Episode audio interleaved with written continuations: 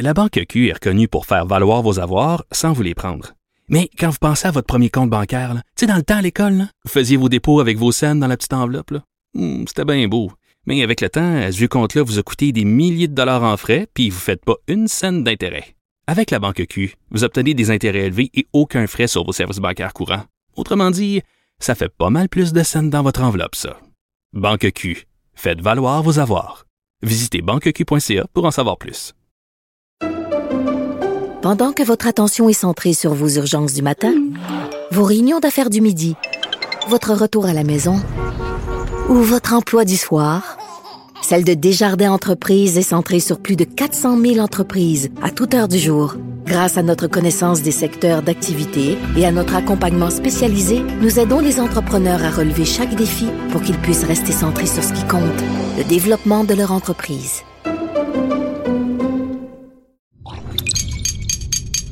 Cube Radio. Sophie Durocher. Sophie Durocher. Sophie Durocher. Mon nom est Sophie Durocher. Sophie Durocher. Des opinions éclairantes qui font la différence. Cube Radio. Bonjour tout le monde, bon vendredi en ce début, presque début amorce de long congé de trois jours. Euh, je ne sais pas si vous, vous allez avoir un congé, si vous allez être en vacances, mais si ça vous tente d'être un petit peu jaloux, allez donc faire un tour sur le site du Journal de Montréal, Journal de Québec. Vous allez voir la vidéo de la maison de 18 millions de dollars que le premier ministre Justin Trudeau a loué avec sa famille à Tofino au lieu d'aller rencontrer des représentants des différents communautés autochtones. 18 millions, c'est assez impressionnant, vraiment. Et la façon dont on vend cette maison-là, la première question qu'on pose, c'est êtes-vous un surfer? Mais je pense que cette vague-là, il va avoir de la difficulté à surfer là-dessus, notre premier ministre. Quand j'ai vu ça, quand j'ai vu les images, quand j'ai vu la promotion de cette maison de 18 millions de dollars, j'ai poussé un découragé. Ben voyons donc. De la culture aux affaires publiques.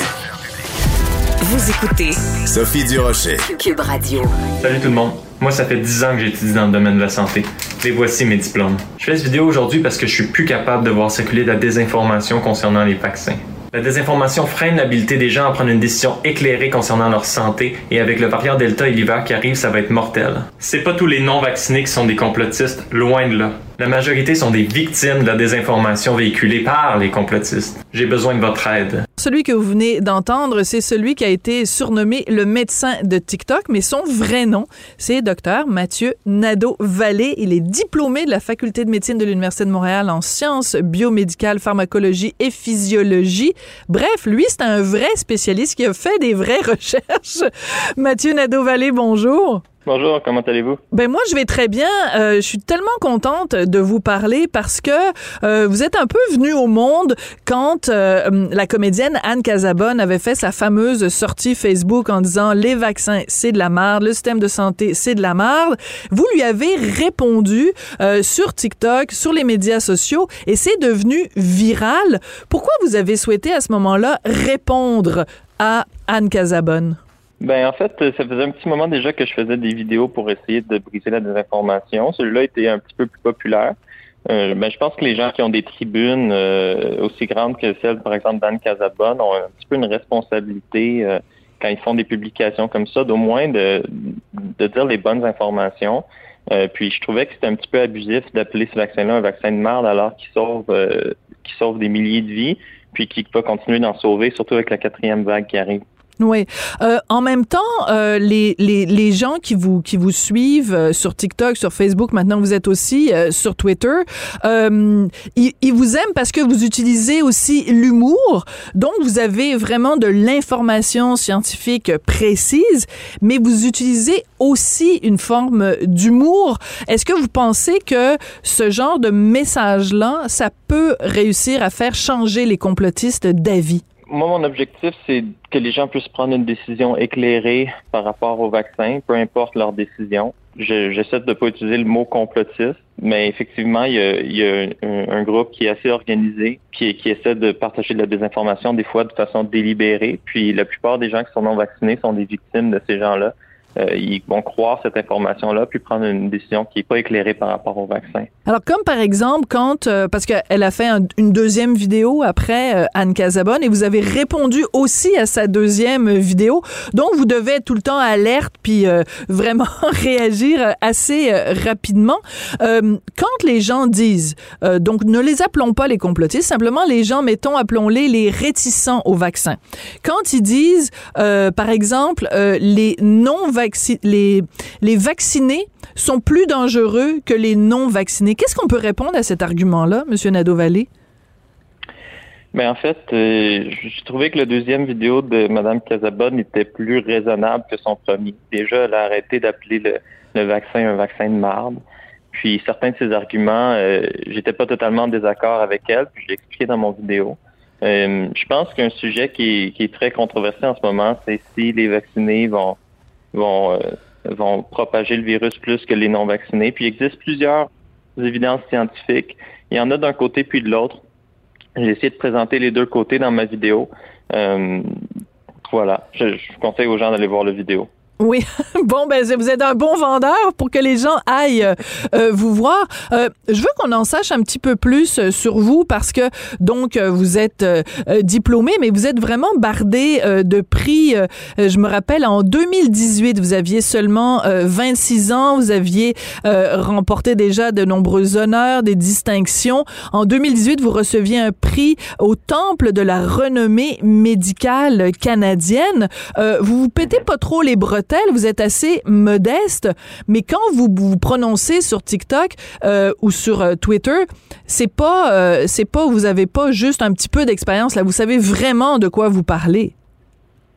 Oui, ben, en fait, j'en profite pour corriger un petit peu. Vous m'avez présenté comme étant le, médecin de TikTok, je sais pas.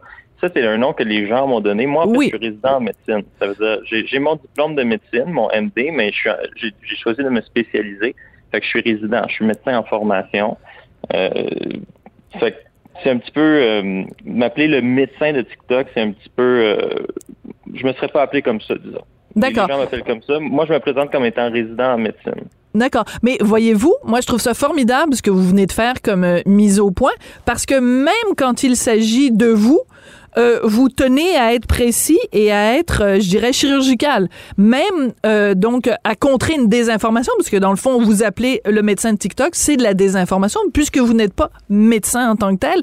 Donc, même en ce qui vous concerne, vous tenez à rétablir les faits. Je trouve ça formidable. c'est la meilleure démonstration que vous êtes, que vos propos sont pertinents. J'adore ça. Exact. Mais en fait, je suis médecin résident. Il y a une, nuance avec médecin et médecin résident. D'accord. Euh, est-ce que vous êtes découragé des fois, Monsieur Nadeau-Vallée? C'est-à-dire, euh, quand euh, vous, vous faites une vidéo ou que vous faites une, intervention, bien sûr, ça, ça, peut devenir viral. Il peut y avoir des, des, centaines et des centaines de gens qui vous, qui vous écoutent. Puis en même temps, quand vous regardez dans le camp des, des réticents, que justement, il y a des, il y a des, des milliers et des milliers de vue. Je pense, bon, évidemment, à Guillaume le métier vierge qui dit, ben moi, je préfère attendre. Ça vous décourage pas des fois de dire, ben euh, finalement, le message ne passe pas? Auprès d'une certaine population, le message ne passe pas. Non, je suis pas découragé. Moi, vraiment, ce que je prône, c'est un choix éclairé, peu importe le choix. Puis j'ai l'impression qu'au contraire, mon, mon, message commence à passer. Puis il y a certaines bribes de désinformation qui circulent moins, j'ai l'impression. Euh, par ah rapport à Guillaume le Vierge, j'ai aussi j'ai aussi un, vidéo par, par rapport à lui. Puis j'ai absolument rien contre Guillaume le Vierge. Je trouve que c'est un super bon acteur. Puis puis il s'est ouvert sur les médias sociaux par rapport à son choix par rapport au vaccin. Je lui ai répondu de façon extrêmement respectueuse. Euh, puis ce que je pense de, de, de, de cette stratégie-là d'attendre Medicago, en fait, c'est que ces gens-là vont entendre quand même assez longtemps. Les, études de phase 3 pour Medicago vont être complétées en avril 2022 euh, de, ce qui se présente sur, sur leur propre site web. Euh, donc ça, c'est après le plus gros de la quatrième vague. Je veux dire, l'année dernière, décembre, janvier, c'était terrible. Il y avait vraiment beaucoup de cas. Donc je pense qu'il faut quand même prendre ça en considération dans cette décision-là d'attendre un vaccin qui, qui sera peut-être même, même pas aussi efficace qu'on le croit en plus. Donc, même par rapport à Guillaume le Métis-Vierge, que ce soit lui ou que ce soit Anne Casabonne, vous avez dit le mot-clé, c'est-à-dire que il faut parler de façon respectueuse parce que c'est certainement pas en traitant les gens de covidio ou de, de ou de tata qu'on va réussir à les convaincre. Et, ce, cet aspect-là du respect est extrêmement euh, important. Il reste quand même que euh, il y a beaucoup de, de préjugés qui continuent euh, de, de, de, circuler dans la population. Vous diriez que c'est quoi le plus gros le plus gros élément de désinformation ou de mésinformation que vous souhaiteriez euh, rétablir? Ben, les gens qui disent que le vaccin n'est pas efficace. C'est ça, c'est ça le plus grave, c'est ça le plus grave. Je les ai jamais placés en ordre de plus grave, mais ça, c'est un qui est très important parce que euh, les, les, les, gens qui, qui ont cet argument-là, souvent vont, vont aller mélanger un petit peu les études, puis ils vont ils vont pas distinguer efficacité de quoi. Mais le vaccin est extrêmement efficace pour prévenir les maladies de COVID sévères qui nécessitent une hospitalisation.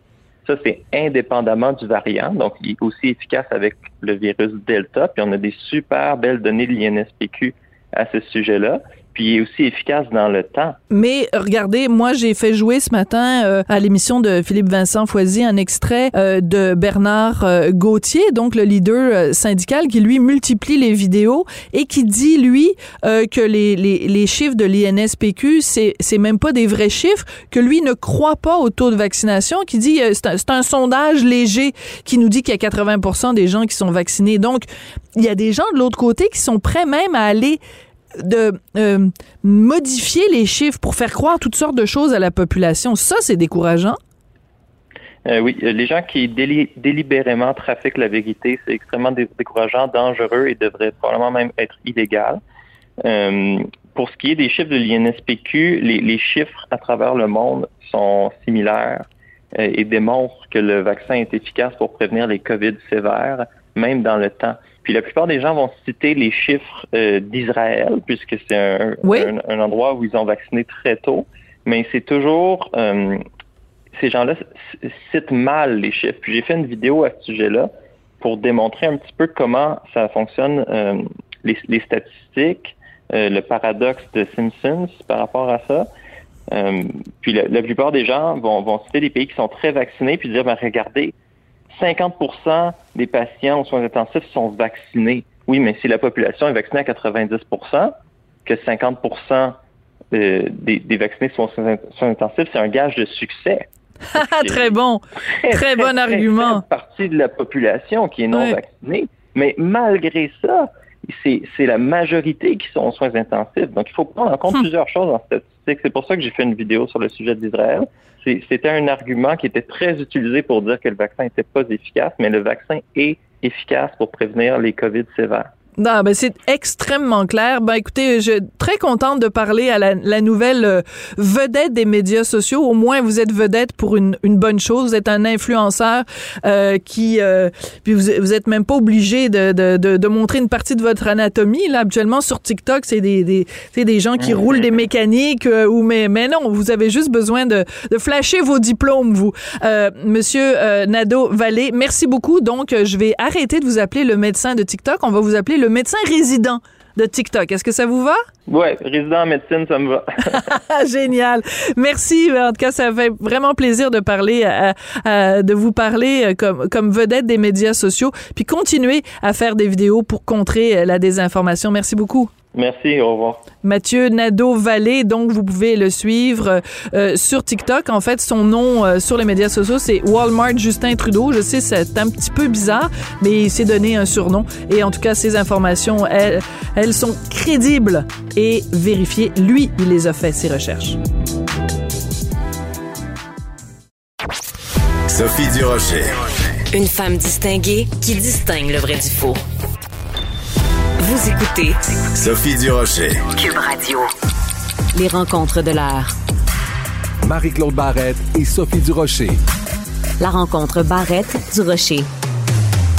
C'est vraiment une bombe dans le milieu sportif, euh, puis même de façon générale, une bombe au Québec. Carrie Price qui lève la main en disant j'ai besoin d'aide. Donc, euh, gardien de but du Canadien qui euh, admet, en fait, c'est sa femme qui en a parlé aussi en disant qu'il avait un souci de santé mentale. Qu'est-ce que ça représente? C'est quoi le message qu'il envoie? On va parler de tout ça avec Marie-Claude Barrette. Marie-Claude, bonjour. Bonjour Sophie. Euh, je veux pas dire que ça fait du bien d'entendre ça parce que c'est c'est pas c'est pas une bonne nouvelle en soi, tu sais quand on est obligé d'arrêter parce qu'on a un problème soit de santé physique ou soit de santé mentale parce que pour moi, c'est la même catégorie, faut retrouver la santé, puis la santé ça englobe tout ça. Maintenant, euh, c'est assez nouveau, je trouve, dans la, la sphère publique qu'on entend, entre autres, des hommes dire là c'est trop, euh, faut que j'aille faire soigner ma tête et euh, qu'on le dise ouvertement. Sa femme le dit ouvertement. Elle parle de, elle le nomme santé mentale.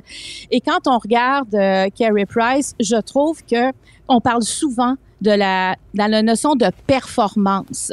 Et et je, il est dans un sport de performance. Toutes ses proches s'entendent pour dire que c'est un grand perfectionniste. Alors, quand on est euh, un perfectionniste, quand on est un, écoute, un gardien de but, on peut Mhm. imaginer la Ben pression qu'on a hein, sur les épaules parce que quand ça va bien, on aime bien le gardien de but, mais quand il laisse rentrer des buts, euh, tu sais, on écoutait les séries, puis on disait, voyons, qu'est-ce qu'il y a, Carrie, il file pas à soir, tu sais. C'est, ça passait rapidement sur son dos, mais tu sais, lui, il la sent aussi cette pression-là. J'ai comme l'impression quand il est revenu euh, sur la glace pour euh, les entraînements, euh, tu sais, il est pas resté longtemps non plus. euh, j'ai comme l'impression que qu'il s'est rendu compte que ok, non, j'ai une barrière devant moi, puis je, il y a un danger si je la vois pas. Tu sais, tous les signaux d'après moi étaient allumés que ça n'allait pas. Oui, puis vaut mieux qu'il le fasse avant que Oui. après. Tu sais, c'est mieux qu'il le fasse maintenant qu'en plein milieu de, de, de des séries ou en plein milieu de de- d'un d'un match, t'imagines? Et c'est assez particulier l'année qu'on vit parce que je me rappelle, écoute, il y a quelques il y a quelques semaines seulement, toi et moi, on parlait de Jonathan Drouin, Oui. euh, qui lui aussi a parlé publiquement. Puis écoute, si on fait le bilan de l'année 2021, il y a eu Simone Biles, il y a eu la joueuse de tennis euh, aussi Naomi euh, Osaka. On a l'impression que c'est vraiment l'année où des sportifs nous disent ben j'ai- j'aime ça recevoir votre attention, j'aime ça la- la- l'admiration que vous avez et tout ça, mais vous nous mettez trop de pression sur le dos. Ben c'est et, et en plus là, faut bien s'entendre qu'un athlète là euh, s'en met déjà beaucoup sur le dos parce que c'est des sports de compétition. Donc ce que tu veux, c'est gagner. Tu sais, c'est pas euh, c'est pas euh, donner son meilleur là. Quand on est rendu là, c'est qu'on veut gagner. Puis moi, j'ai comme l'impression aussi dans le cas de Carrie Price, c'est quand tu passes aussi proche. Puis là, j'ai l'impression, je l'ai entendu de bien des gens aussi, euh, quand tu passes aussi proche de la Coupe Stanley. Le ressac est fort. Parce que tu dis est-ce que ça va revenir? Est-ce que c'est en partie de ma faute? Tu sais, c'est dur de démêler tout ça et de se rappeler que c'est d'abord un sport d'équipe. Et là, tu sais, moi, ce que je voulais amener aussi comme point euh, aujourd'hui, c'est Carrie Price, on dit, euh, bon, il y a un programme qui est là pour une thérapie. Bon, là, je me demande quel type de thérapie parce que quand c'est pas une, euh, quand c'est pas une addiction, euh, quand on parle peut-être de dépression dans son cas, en fait, je veux pas lui porter un diagnostic, là, c'est vraiment des, des, ce que je pense. Ben, habituellement, c'est pas en thérapie fermée. Fait que des fois, ça peut être quand même, euh, moi, 30 jours, ça m'apparaît très court pour, tu sais, pour pour reprendre de, Mhm. de la santé, mais en même temps, il va peut-être qu'il va se promener à travers le monde aussi. Tu sais, il peut quand t'es pas en thérapie fermée, il y a quand même une pression parce que tu essaies de te guérir, mais te guérir en public quand tu es connu comme Carrie Price. En tout cas, j'ai hâte de voir comment ça va se déployer, mais c'est sûr que j'imagine qu'il va être protégé de tout bord, tout côté, pour être dans les meilleures conditions. Mais là où je voulais en venir, Sophie, c'est qu'on connaît du monde, moi j'en connais, tu sais, qui ont, qui ont fait des burn-out, qui ont fait des dépressions, mais qui n'ont pas de programme, Ben oui. qui n'ont pas d'assurance. Ben non, c'est un scandale. C'est le scandale au Québec de, de santé mentale, c'est que on donne des millions de dollars au système de santé, mais le, santé, le, le système de santé est pas capable d'offrir le filet dont on a besoin pour la santé mentale. Je comprends Et pas. On n'en a pas ben, pour notre argent, là. Et ça, c'est grave. Parce que puis même, euh, tu sais, voir un psychologue, c'est difficile. Voir un psychiatre, on est encore plus difficile. Et c'est vraiment les psychiatres qui vont faire la prescription de médication si tu as besoin d'antidépresseurs. Quand tu as besoin de, ce- genre de médicaments-là, c'est un psychiatre qui prescrit ça au Québec. Donc, l'accessibilité est très difficile. Même un psychologue, on va souvent dans le privé pour voir un psychologue. Puis des fois, c'est des choix financiers. Tu sais, c'est pas juste les gens, ah, c'est ceux qui ont de l'argent. Non, il y en a là qui font des choix dans leur dans leur budget pour se sauver. Et je pense que le gouvernement doit entendre ces signaux d'alerte- d'alerte-là parce que tu l'as dit, il faut qu'on resserre notre filet pour la santé mentale parce que on n'a pas toute la chance. Parce que est-ce que c'est une chance que Kerry Price a, c'est une chance que Jonathan, Jonathan Drouin avait aussi, c'est d'avoir une assurance qui leur qui leur propose des soins adaptés pour la santé mentale. Mais il faudrait que ça, ce soit ouvert à toutes parce qu'écoute, quand tu as des problèmes euh, de, santé physique, on sait où aller. Problème de santé mentale, écoute, c'est pas facile d'avoir accès à ça. Et moi, moi j'ai vu des gens là, tu sais. Euh, crasher dans leur vie, là, pour utiliser mm. un mot qui veut dire ce qu'il veut dire, parce qu'ils ne se sont pas arrêtés, parce que tu as une famille à faire vivre, parce que tu dis, faut que ça continue, je ne peux pas m'arrêter parce que je vais pas bien dans ma tête. Puis en plus, il y a un tabou. Puis là, j'espère au moins, tu sais, que des histoires comme ça, on va être capable d'en parler plus librement, puis on va peut-être dire, regarde, si ça arrive à Carrie Price, ça peut m'arriver aussi. Et tant mieux si on pense comme ça. Puis là, en plus, on voit que les hommes craquent aussi. Les hommes ont toujours mais je pense que ça s'est toujours fait euh, dans, dans l'espèce d'anonymat, dans la honte. Ben là, c'est c'est terminé cette période-là. On a, il faut on n'a pas honte de dire qu'on a des problèmes euh, cardiaques, ben on, ne doit pas avoir plus honte d'avoir des problèmes de santé mentale. Ben, tout à fait. Donc, alors, il y a la stigmatisation, il y a le fait qu'il y a la difficulté de l'accessibilité.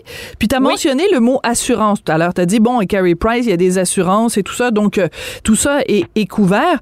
Mais même dans le milieu des assurances, rappelle-toi, il y a quelques années, en fait, c'était en 2018, euh, l'auteur Samuel Archibald qui avait euh, signé un témoignage, il avait écrit une lettre aux journaux en disant écoutez, moi j'ai un, problème de santé mentale et ma compagnie d'assurance, pourtant je paye mes, mes primes, euh, tout ça, refuse de me, de me payer une prime d'invalidité. Donc même au sein des compagnies d'assurance, si tu les appelles en disant ben je vais manquer pendant un mois parce que euh, j'ai fait une pancréatite, pas de problème. Je vais manquer pendant un mois parce que il y a des petits bonhommes qui me parlent dans ma tête. Ah oh, ben là, il va falloir que vous le prouviez, puis euh, c'est vraiment vrai cette affaire-là, puis comment ça se fait que vous êtes euh, allé au dépanneur l'autre jour, vous achetez une pinte de lait si vous êtes si déprimé que ça? Et donc, ça aussi, il faut en parler, puis ça aussi, il faut le dénoncer. Puis, je me souviens, en début de saison, avec toi, on parlait d'une lettre ouverte euh, d'une d'une femme qui est médecin, qui, était, qui, était justement en épuisement, puis elle a reçu une lettre de son assurance pour dire, ben nous, on ne couvre pas ça. Mais qu'est-ce qu'on attend? Parce que plus on tarde, plus plus le corps nous lâche. Puis c'est comme si les assurances vont, vont nous accepter quand le corps va lâcher. Mais le danger de ça, c'est l'étirement des soins et c'est c'est difficile à dire, mais il y a, y a, des tentatives de suicide. Il y a des gens qui veulent mettre fin à cette souffrance-là un jour. Tu sais, quand on n'a pas d'aide, quand on se sent seul, puis quand on a des problèmes de santé mentale et qu'on se sent seul, la première chose qu'on fait, on s'isole. Puis, puis quand on n'est pas reconnu par personne dans, dans, dans cette souffrance-là, c'est terrible. Alors oui, il y aurait, il y a quelque chose à faire au niveau des compagnies d'assurance, il y a quelque chose à faire au niveau du gouvernement. Augmentons l'accessibilité de ces soins-là. Moi, je vais dire, Sophie, est-ce qu'on pourrait pas moins abaisser tous les critères de sélection pour rentrer en psychologie, pour rentrer en psychiatrie, parce qu'il y a des critères qui ne sont pas basés sur l'humain. Et moi, je pense que quelqu'un qui veut, même s'il n'a pas tout à fait la bonne cote pour rentrer, mais qui a toutes les facultés humaines pour l'empathie pour vouloir aider quelqu'un. Je pense qu'à un moment donné, il faut arrêter d'avoir des quotas. Il faut ouvrir les valves parce qu'il y a des gens qui en ont vraiment besoin. Et c'est pas vrai qu'on peut tous aller dans le privé. Et même dans le privé, il y a de l'attente. Oui, totalement. C'est très long. Il faut vraiment s'ouvrir les yeux et peut-être que ça servira à ça. Mais en tout cas, la Angela Price, je trouve qu'elle a, elle a été euh, d'une sagesse incroyable de, de nous écrire ce message-là et il n'y a pas de faux fuyants voici ce qu'il en est et mon mari a besoin de s'arrêter, mon mari a besoin de soins pour devenir la meilleure personne qu'il est.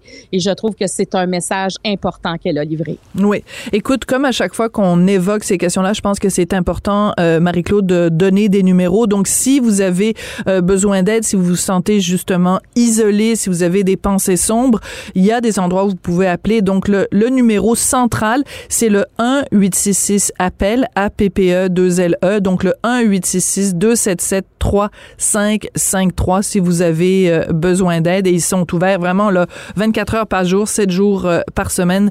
C'est important.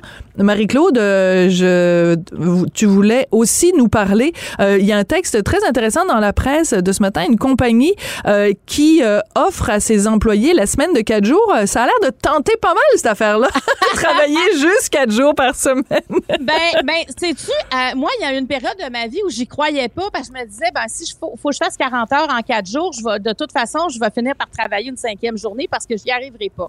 Sauf que je trouve que dans le contexte actuel, euh, où on a, une pénurie de main-d'œuvre, où on a de la misère à accrocher la, nouvelle génération, où on doit leur, promettre euh, mère et monde hein, pour les attirer parce que, bon, ils ont le choix.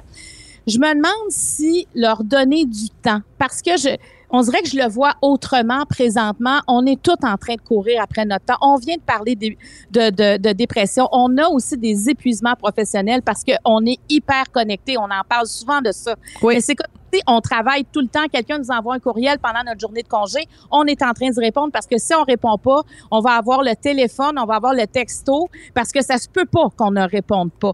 Et, ça, je pense que la semaine de quatre jours, c'est une compagnie euh, Eda Studio qui est, euh, qui est une compagnie de jeux vidéo. Il y a 500 personnes et eux autres, ce qu'ils disent, garde, on va faire l'expérience. Si ça marche pas, on va revenir à, à la semaine de 40 heures, mais on veut l'essayer parce que la moyenne d'âge de nos employés ont 33, ils ont 33 ans, ils ont des familles, puis on se rend compte qu'à un moment donné, il y a une surcharge à tous les niveaux et avec le télétravail, il y a, il y a de, l'assouplissement euh, qui peut se mettre dans l'horaire. Donc, c'est vraiment un changement de culture, mais je trouve ça intéressant de dire, regarde, on fait une expérience. Fait que dans ce temps-là, on est ouvert aux propositions euh, et, et ça, ça apporte de la flexibilité. Puis, Sophie, je trouve que dans nos vies, on a besoin de flexibilité à un moment donné.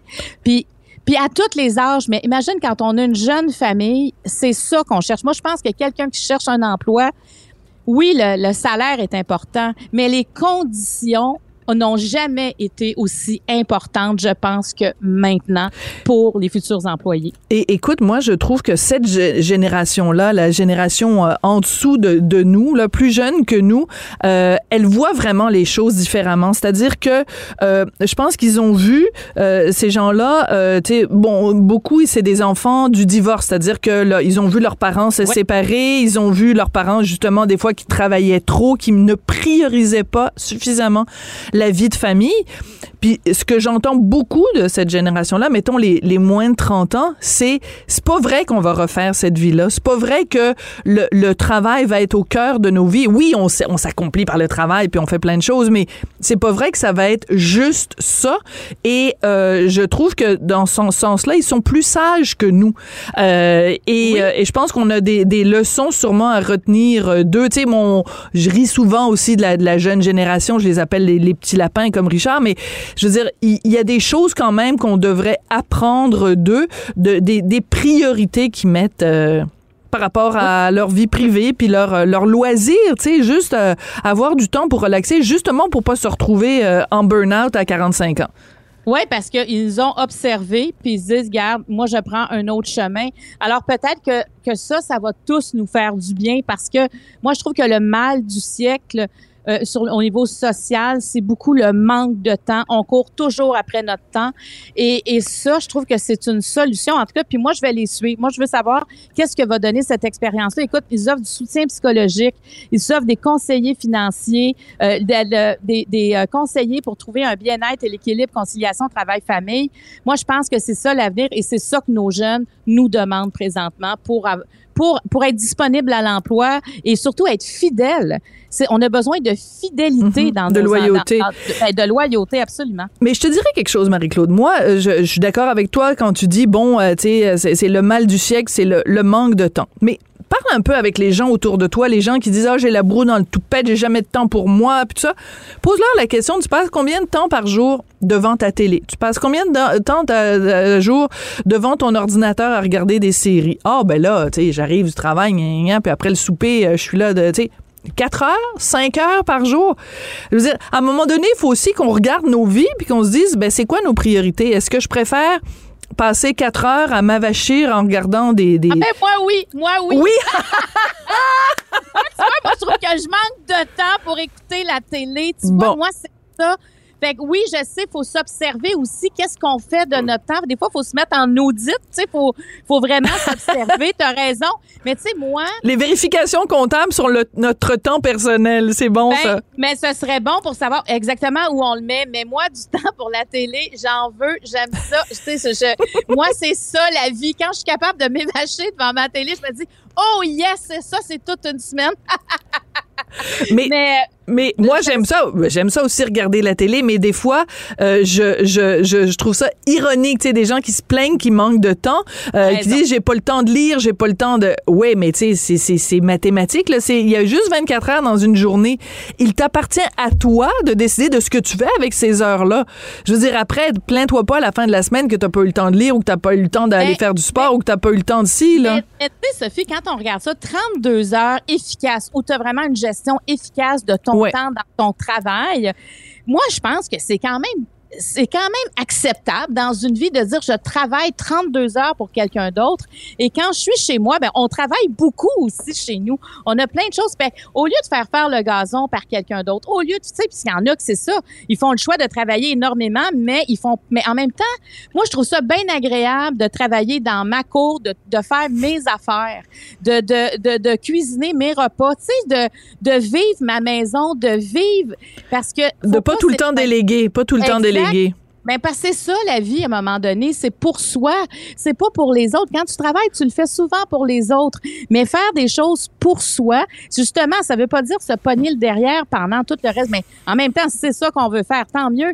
Mais il reste que d'avoir du temps qui nous appartient, puis de, de faire ce qu'on en veut, peut-être aller suivre des cours, tu sais, s'améliorer, aller chercher des compétences. Écoute, il y a plein de choses qu'on peut faire avec du temps, mais je trouve qu'il y a quand même une vision d'avenir et qui va peut-être plaire et surtout, comme je disais, fidélité, loyauté, on en manque et ça en prend dans nos entreprises. Alors, pour résumer, on s'apprête à vivre un week-end de trois jours. Oui! Alors, je t'annonce qu'après euh, euh, cette émission, je vais prendre mon cellulaire et je vais l'éteindre. Donc, euh. Personne, aucun patron, aucun client, personne va pouvoir me rejoindre jusqu'à, mettons, euh, lundi midi. Ben ça, c'est parfait, ça. ça, c'est... Non, mais imagine... Donc, essaye tu- pas de m'appeler, Marie-Claude, Non. là. Non, non, Non. je vais être incommunicado pendant trois jours. Hey, je t'embrasse. Ah, je t'embrasse. Bon week-end.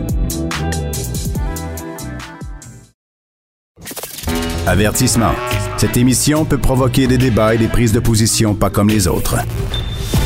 Vous écoutez Sophie Durocher. Vous connaissez bien sûr Bruni Surin, athlète canadien spécialiste euh, du 100 mètres, mais vous connaissez aussi Bruni Surin, très, très, très impliqué auprès des jeunes, entre autres pour contrer le décrochage scolaire. Il y a aussi bien sûr sa, sa fondation, la Fondation Bruni Surin, qui finance plusieurs euh, programmes différents. Et justement, la semaine prochaine, il va y avoir euh, un spectacle, un gala de, de levée de fonds. Bruni Surin est au bout de la ligne. Bonjour Bruni. Oui, bonjour Sophie, ça va bien? Ben moi, ça va très bien. Écoute, dans quelques minutes, on va parler évidemment de toutes les choses formidables que font, que fait ta fondation. Mais évidemment, je pouvais pas m'empêcher de commencer en te parlant de la bombe Carrie Price, donc qui dit, j'ai, enfin sa femme dit, bon, j'ai besoin d'aide, je vais aller chercher de l'aide.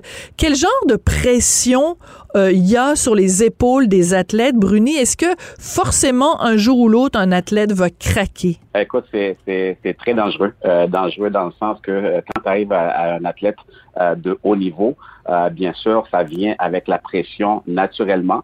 Ensuite de ça, ben écoute, euh, souvent, quand on parle d'athlètes olympiques, tu as les commanditaires, tu représentes ton pays. C'est beaucoup de pression sur les épaules. En plus, si l'athlète lui-même, elle-même, met, pense toujours à cette pression-là, veut toujours performer, veut toujours parce que veut, veut pas, on n'aime pas ça se faire euh, critiquer, les mauvaises critiques, c'est jamais le fun. Donc, en pensant à ça tout le temps, c'est énorme comme pression. Puis là, je parle euh, d'athlètes olympiques. Je veux pas faire des comparaisons d'athlètes de niveau, ainsi de suite, mais quand on parle des, des Canadiens de Montréal, exemple, euh, moi, je, je, je vois les nouvelles qui, qui, qui passent. Les athlètes, c'est comme tu es obligé de performer à tous les matchs. Euh, quand tu performes pas, ben, tu te fais rentrer dedans. Euh, écoute, c'est c'est- c'est- c'est- fou, mais le, le, le, le, le côté de l'athlète, par exemple, un joueur de hockey, ce serait de se dire, ben écoute, toi, tu penses que tu es, humain. Oui, c'est normal, entre parenthèses, c'est bien normal que quelques matchs, tu vas moins performer. On est humain. Mais c'est sûr que le côté des spectateurs, écoute, aller au Canadien de Montréal, c'est pas c'est pas donné, comme on dit. Mhm. Euh, c'est t'amènes ta famille, ça te coûte un bras, mais là, toi, tu payes pour aller voir un spectacle. C'est ça, c'est ça l'affaire là. Fait que il y a personne qui va aller payer un spectacle pour que ça soit poche, en parenthèse. Fait que tout ça, là, c'est... Puis en même temps, on dit, oui, les athlètes sont payés, ils sont payés des millions et tout ça. Oui, c'est vrai, ils sont payés des millions. Euh, ça vient avec la pression, ça vient avec tout ça, mais c'est, extrêmement lourd. Ça n'a ça, ça même pas de bon sens, là. Mais est-ce que tu es en train de dire, Bruni, que euh, on est tous responsables, nous, les fans, mettons, de hockey, c'est nous qui avons mis trop de pression sur les épaules, que ce soit Carey Price, que ce soit Jonathan Drouin, que en fait, on a été trop exigeant avec eux en leur demandant d'être parfaits? Ben oui, euh, ben, la réponse est catégoriquement oui, que ce soit euh, euh, un athlète, euh, les Canadiens de Montréal, que ce soit euh, les athlètes olympiques. Euh, athlètes olympiques, admettons, t'es favori pour gagner une médaille d'or, mais tu, tu le gagnes pas, mais t'es un pourri, t'es un, t'es un pas bon, puis c'est, les critiques dans les journaux, c'est, ça. Quelqu'un qui va au Canadien de Montréal, puis Kerry Price performe pas, ben des fois il va avoir des des des, des U, bouh, t'es pas bon, puis tout ça, puis les critiques dans les dans les journaux. Tout ça, oui, l'athlète peut avoir un psychologue pour l'aider à passer à travers ça. Mais sachant ça, t'entends, t'entends qu'est-ce qu'on dit de toi quand tu performes mal, ça fait mal à l'intérieur. Mais en même temps, les gens disent, oui, ben, il est, payé pour ça. Ben, écoute, à un moment donné, il faut faire la part des choses. Il faut toujours penser que l'athlète, ou que ce soit, on va voir un spectacle, la personne qui est de l'autre côté, c'est un humain aussi. La personne peut vivre des, des, des choses internes, mais souvent, je pourrais même dire quasiment à 100%, nous, comme spectateurs, comme la, personne qui va payer pour aller voir ce show-là, cet athlète-là, nous autres, on s'en fout. C'est comme, on est, on est venu ici, je suis venu, je écoute, c'est comme dire, je m'en vais avec une game de chum au Canadien de Montréal, là, voir les, les Canadiens gagner. C'est, simplement ça. C'est, comme ça. On peut, on peut rien y faire.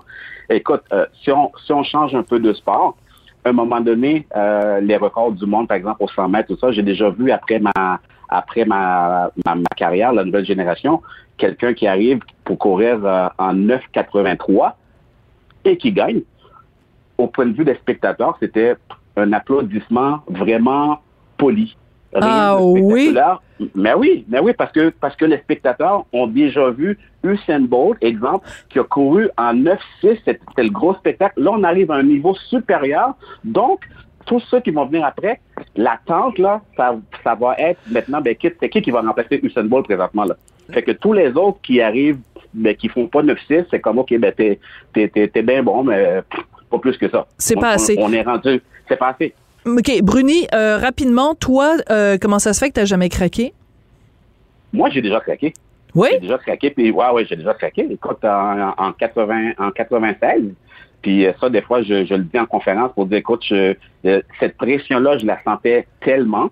Et en plus, moi, je me suis mis cette pression-là aussi pour dire, écoute, oui, je veux performer, je veux plaire, je veux gagner une médaille pour mes amis, pour ma famille, pour le Canada, pour mes commanditaires. Mais dans tout ça, je me suis oublié je me suis oublié complètement.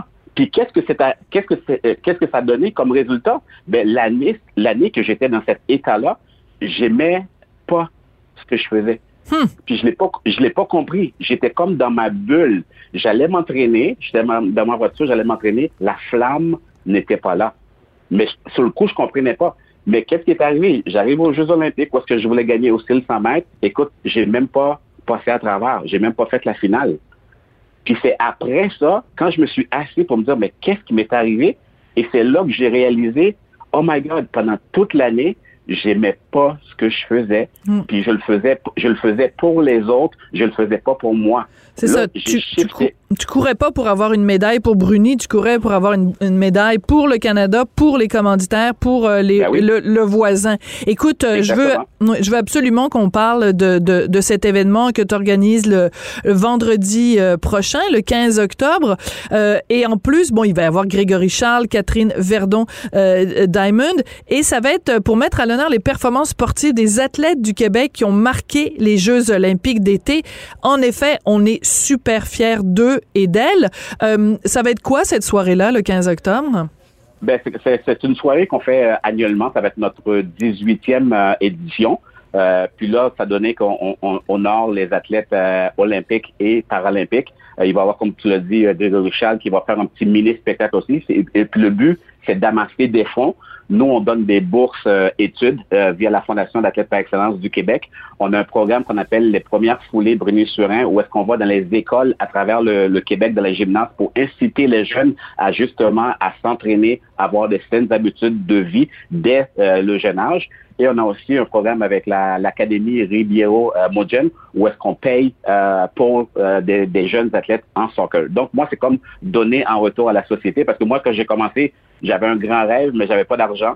Il y a des gens qui m'ont supporté. Euh, après ça, les Québécois, les Canadiens m'ont supporté pendant toute ma carrière. Puis moi, c'est comme donner en retour. Puis ça me fait vraiment plaisir à faire ça. Mais est-ce que justement, quand tu rencontres des jeunes, puis tu leur dis, bon, euh, crois en tes rêves, tu es capable, si tu veux faire du sport, tu vas t'accomplir, tu vas être heureux et tout ça, est-ce que tu dois aussi les prévenir de cette pression-là énorme qu'ils vont avoir sur les épaules? Oui, je leur préviens toujours, que je leur préviens que ça soit dans le que ça soit dans le sport, que ça soit dans n'importe quoi qu'ils vont faire dans, dans la vie. Dans le fond, oui, il y a cette pression-là. Euh, dans une entreprise, ils vont ils vont prendre les meilleurs, ils vont prendre ceux qui ont souvent ils ont, ils ont un diplôme. On va pas te donner une carrière, il faut que tu ailles vraiment le chercher. Puis ceux qui veulent vraiment aller dans le sport, je leur dis carrément, c'est pas facile. Euh, je leur dis, je veux pas vraiment baser tout sur moi. Mais moi, je leur dis, ben, écoute, moi, pour réaliser mon rêve ultime, euh, ça m'a pris 15 ans. Ça n'a pas pris 3-4 ans, ça a, pris, ça a pris 15 ans.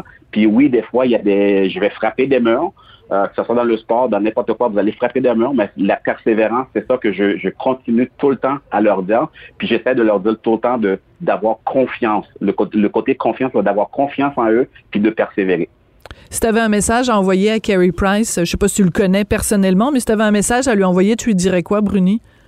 Euh, moi, je ne le connais pas personnellement. Je pense que je l'ai vu euh, une fois là. Je lui dirais, écoute, mon ami, pense à toi en premier. Pense à toi. Numéro un, là, toi et ta famille. Numéro 31, il faut qu'il pense au numéro 1. exactement. Mais c'est exactement ça. Pense, pense à toi, pense à ta santé. Le reste, là, tout, tout va être bien après, mais pense à toi en priorité. Merci beaucoup, Bruni. Donc, on rappelle cette soirée le 15 octobre pour la Fondation euh, Bruni-Surin. 18e édition quand même, c'est pas rien. Merci beaucoup pour tout le travail que tu fais euh, auprès des jeunes. Euh, Bruni, t'es vraiment une inspiration. Puis merci d'avoir réfléchi avec nous à voix haute sur les, les, bonheurs et les dangers de la vie des, des, des, sportifs de haut niveau, de très, très haut niveau. C'était un plaisir, Sophie. Merci beaucoup.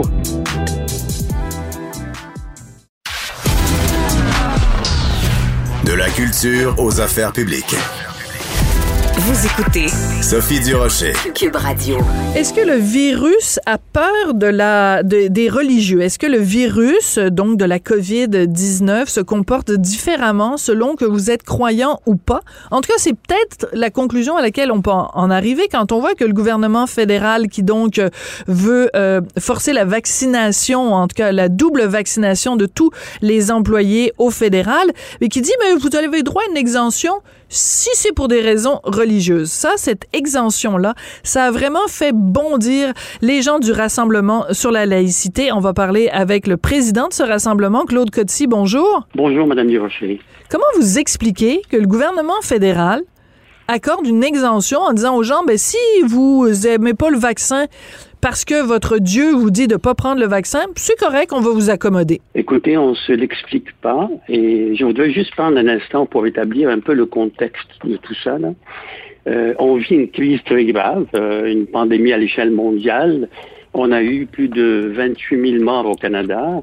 Euh, on a dépensé près de 375 milliards en mesures d'aide et de relance on a un système de santé fragilisé, éprouvé, des chirurgies reportées, euh, on a des problèmes de santé mentale, euh, on a des libertés euh, mises en veilleuse et menacées, on a une crise économique en perspective qui s'en vient pour payer tout ce qu'on a dépensé.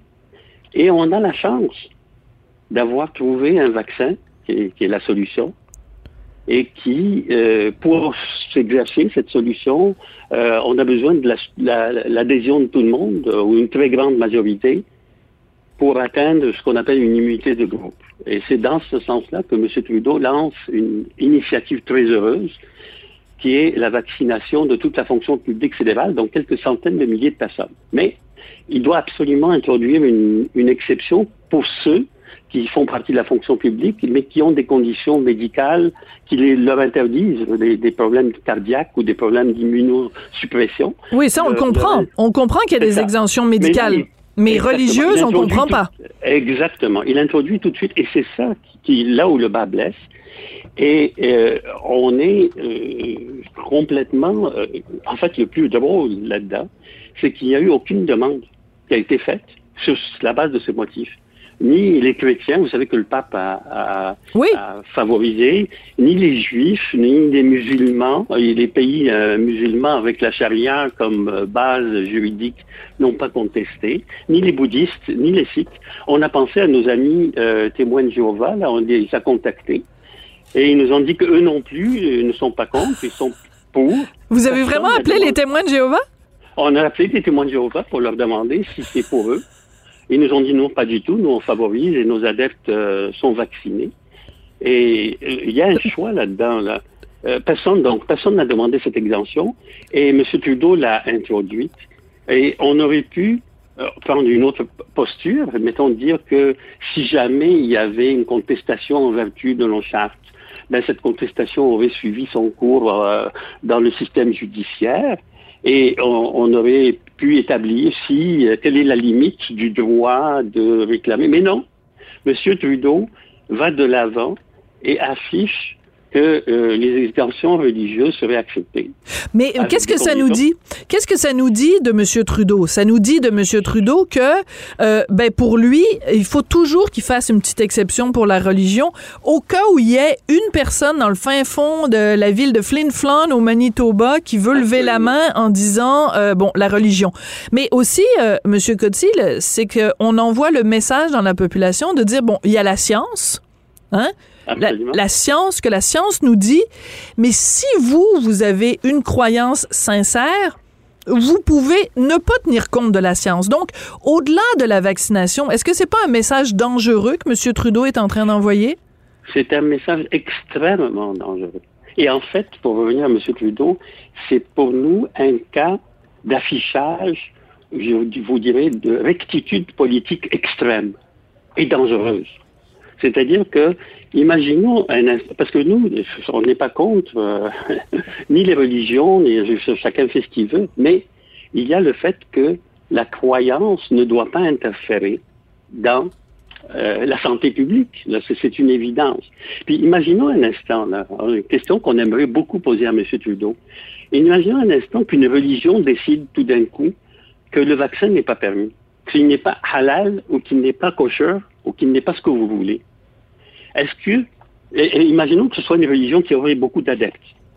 Est-ce qu'on accepterait qu'une idéologie religieuse menace la santé et la vie de populations entières qui n'y adhèrent même pas à cette religion? Est-ce que c'est ça que nous propose M. Trudeau?